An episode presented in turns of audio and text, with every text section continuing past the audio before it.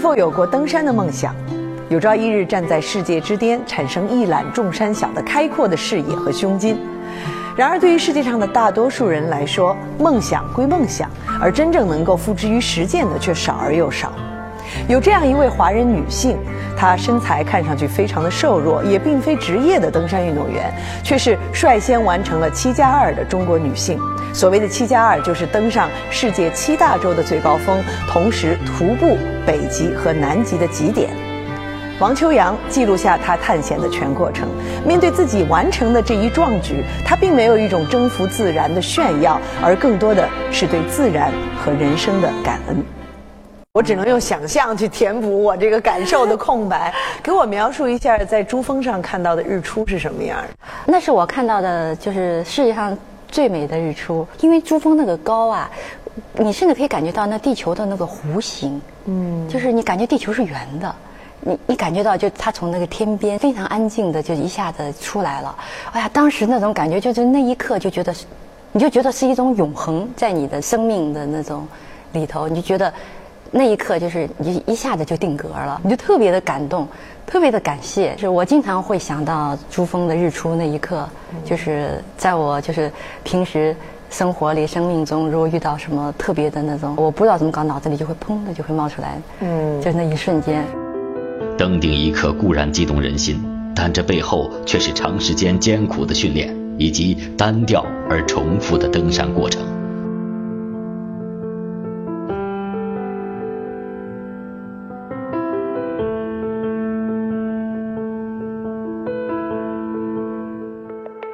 除了对体能和意志力超乎寻常的要求外，无处不在的危险是登山的另一个挑战。你可能体力透支。遭遇雪崩，也可能坠下悬崖，掉进冰裂缝，任何一种状况都是致命的。就在登顶珠峰的过程中，王秋阳就曾近距离的看到死亡。我记得那是在去八千三，在八千三，我当时记得有一具尸体，就就是在我们的营地的边上。当时我的向导带着我。经过的时候，他怕我，因为那他知道那是可能我看见的第一具尸体，所以他就怕我对我心理上产生一些影响，他就对我说：“说这个人不是那个刚死的。”嗯，但是我一看我就知道他他是在哄我，为什么呢？因为他穿了一双黄颜色的拉斯波提瓦的鞋，而那双鞋子是那一年的新产品、新品推出的，跟我脚上那双是一模一样的。但是我当时心里头特别的平静。你知道吧？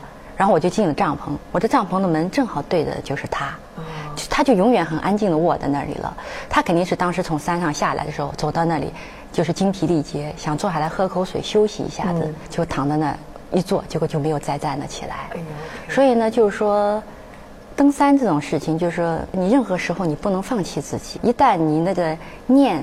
意识放松了就不行，就是放弃了，你立刻你可能你的生命就真的就走了。那你如果是这个帐篷这个门就一直冲向的这位这个遇难者的遗体的话，这个对你的心理产生了什么样的冲击呢？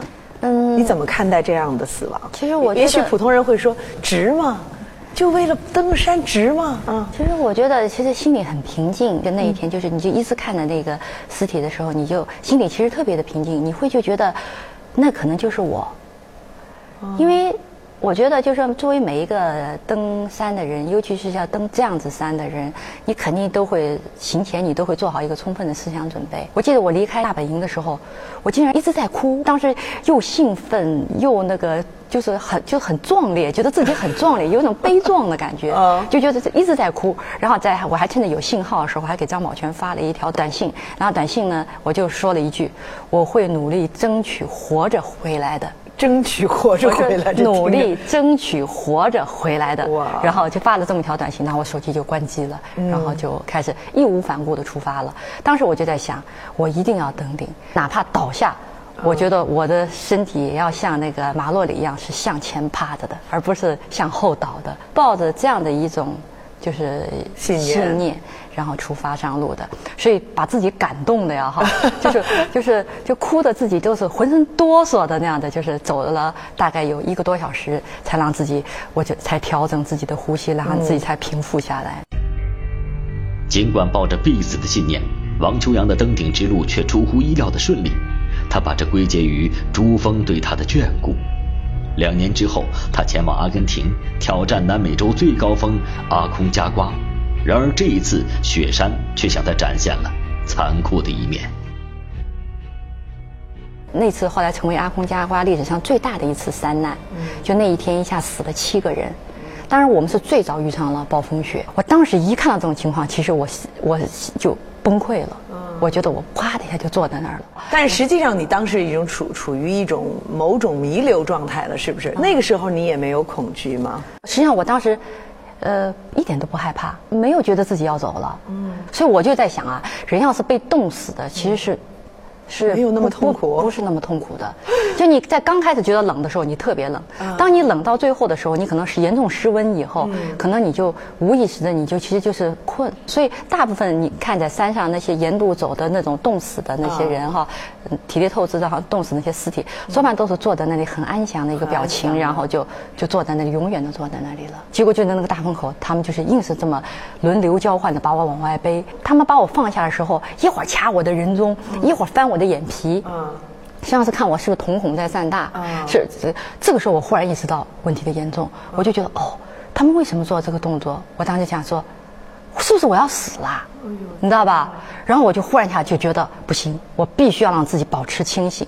就这样的一个念头，对自己真是非常关键。当时就是我自己后来没有把我自己放弃，这时候我就知道我要努力的配合的回答他们的每一个提问，就是他们包括就是使劲的拿那个就是登山杖打我。让我疼痛，你知道吧？打我，当我会喊到“哎呦”一声的时候，他们就知道我我还在，你知道吗？天哪！然后就是那样子，我就使劲的保持自己清醒，努力的回答他们的问题，就让自己不睡过去，不睡过去，使劲挣扎的。但是你在这书里写，实际实际上有一段时间，你是觉得已经。对，幻觉某种好像这种灵魂已经离开了自己的。对，我觉得我可以看见我自己了。我觉得我可以在大风中看见，就是当时范范帽子飞了，满头风雪中的那个白发，看着他们好像在在那里那个拼命的掐我，然后我感觉我回家了。我感觉当时，我觉得我回家了。我看见我爸爸坐在那个餐厅里头。我爸爸很老了，八十五岁了。我看见我爸爸坐在餐厅里头，在那里，呃，穿的那个吃拉的个拖鞋，在那吃饭。然后我感觉我上楼了。然后呢，这个我感觉我看到了，就是孩子，就是我，我就我觉得我回家了。王秋阳一度处于弥留的状态。那时候，将他从死亡边缘拉回来的是一同登山的队友们。其实，在那样的一个过程当中，与其说是祷告，或者是老天爷的眷顾，其实这种同伴的生死与共，可能来的更为直接和重要。那天把我给弄下来以后，我就昏昏的就一昏睡了一夜。第二天早晨我醒来的时候，我一睁开眼，我就看见那个当时我们的一个队友范范还穿的。头天出发的时候，连体羽绒服，就什么装备都没有摘下来的，就坐在那盯着我看，就是一直坐那盯着看着我。我一睁开眼看见他，然后我当时第一句话我就说了一个：“登山真好。”然后当时我说完这话的时候，他哇的就哭起来了。是一个男人是？对，他哇的就哭起来了。然后我们的队友们，我们队友不是大家帐篷全是搭在一起，都全都挤到这个帐篷里来，然后一当一帮那个大男。那个大老爷们儿就围着我，就等到痛哭，你知道吗？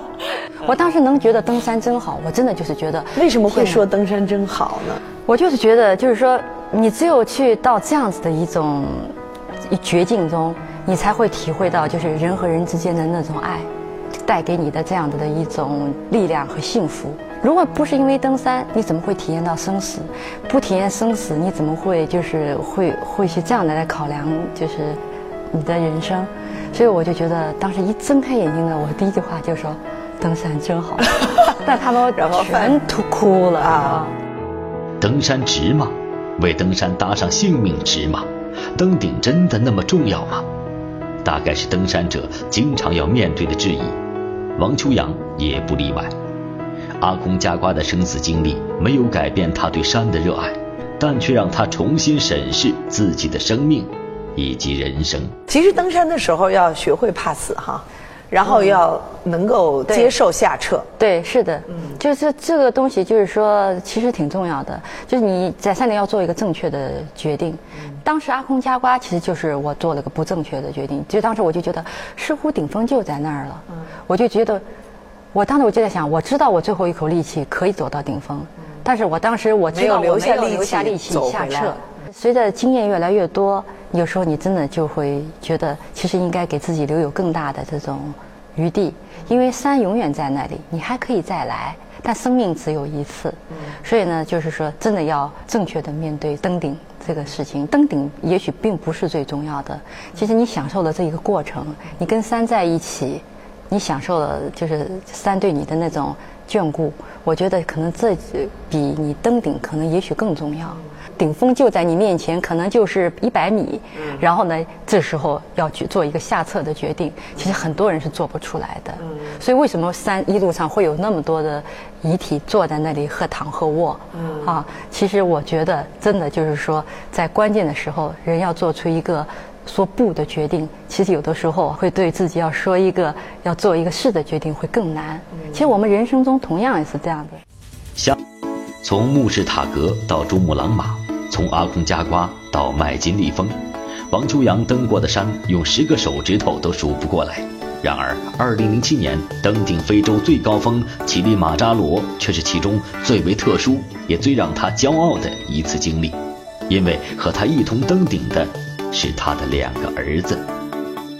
但是比自己登顶可能感觉更不同的是。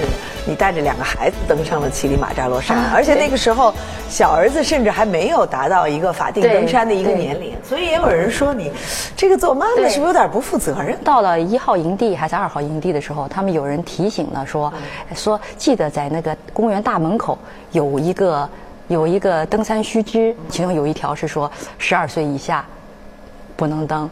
当时一说这话的时候。当时我看两个表孩子表情都傻了，当时孩子就觉得特别特别的那种失落，就觉得妈妈，他们已经为此准备了这么是他们为这个已经准备了很久，因为对于他们来说，他们也说要想登乞力马扎罗，说了好几年，因为那个时候他们很小。你主要怕让他们失望。我觉得应该帮孩子去成就一个他们的梦想。你知道吧？我觉得我有这个责任，因为以前我带他们也登过四姑娘山的大峰。队长后来就看审视一下他俩的体能，然后就说决定说让小儿子上，让大儿子在大本营留守。他觉得大儿子的体能会弱一点。那当时呢，我就觉得尊重队长的意见。我觉得队长是老登山家了，对吧？尊重队长意见。但是我当时我就没有想到，因为我们要攻顶，一般从凌晨两点多钟就起来。准备攻顶，我光忙着给小儿子去穿戴去了。结果我没想到的是，当我把小儿子都弄好了，我一回头，我却一看呐，大儿子已经自己全穿戴好了，小小的就蹲在那里，你知道吧？呀，当时我心里头就一紧，我就在想带不带他。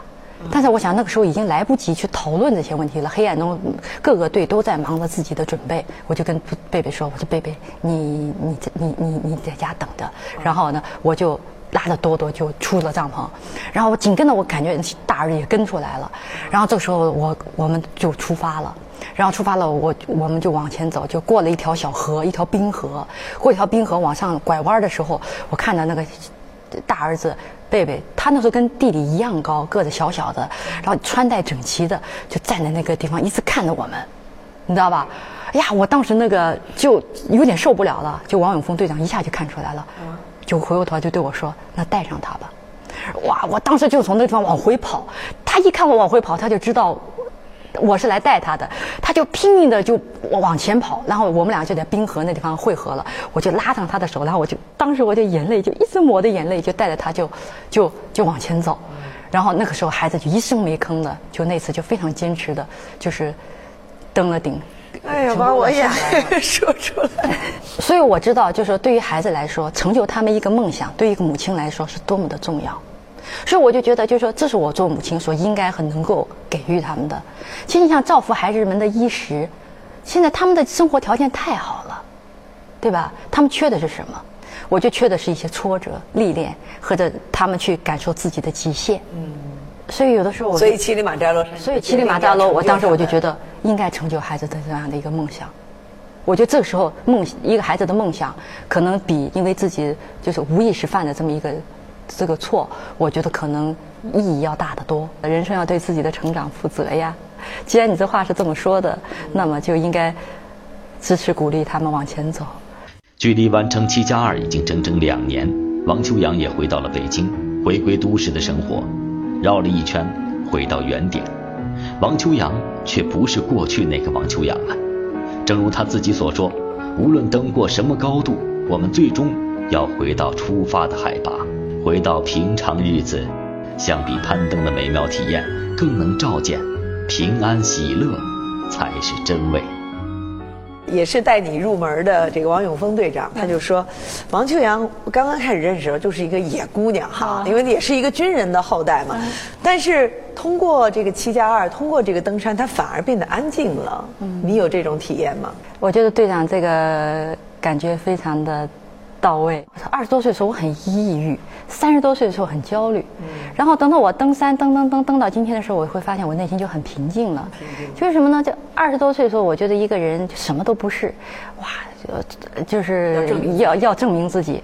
往大街上一看，没有一辆车是自己的，你知道吧？哈，什么都没有。那时候抑郁，三十多岁的时候焦虑，你怎么呢？就是你事情都做在乱七八糟的过程里头，啥也不是，你知道吧？哈，那不焦虑吗？每天忙的到办公室要他开锁上班，然后每天走的时候自行车链把公司的门锁好，还要回家还要照顾孩子，而且患得患失。对，患得患失，你就你岂不焦虑嘛？对不对？后来登山的时候，我觉得登山最多的教会你就是过简单的生活，就是你会学会给自己的生活做减法，就是因为登山就要求你非常的精简，你一点东西都不可以多带。对，学会给生活做减法，然后学会就简单的生活，你放下的越多，你其实你就会越平静，然后你就会享受到的快乐就会更多。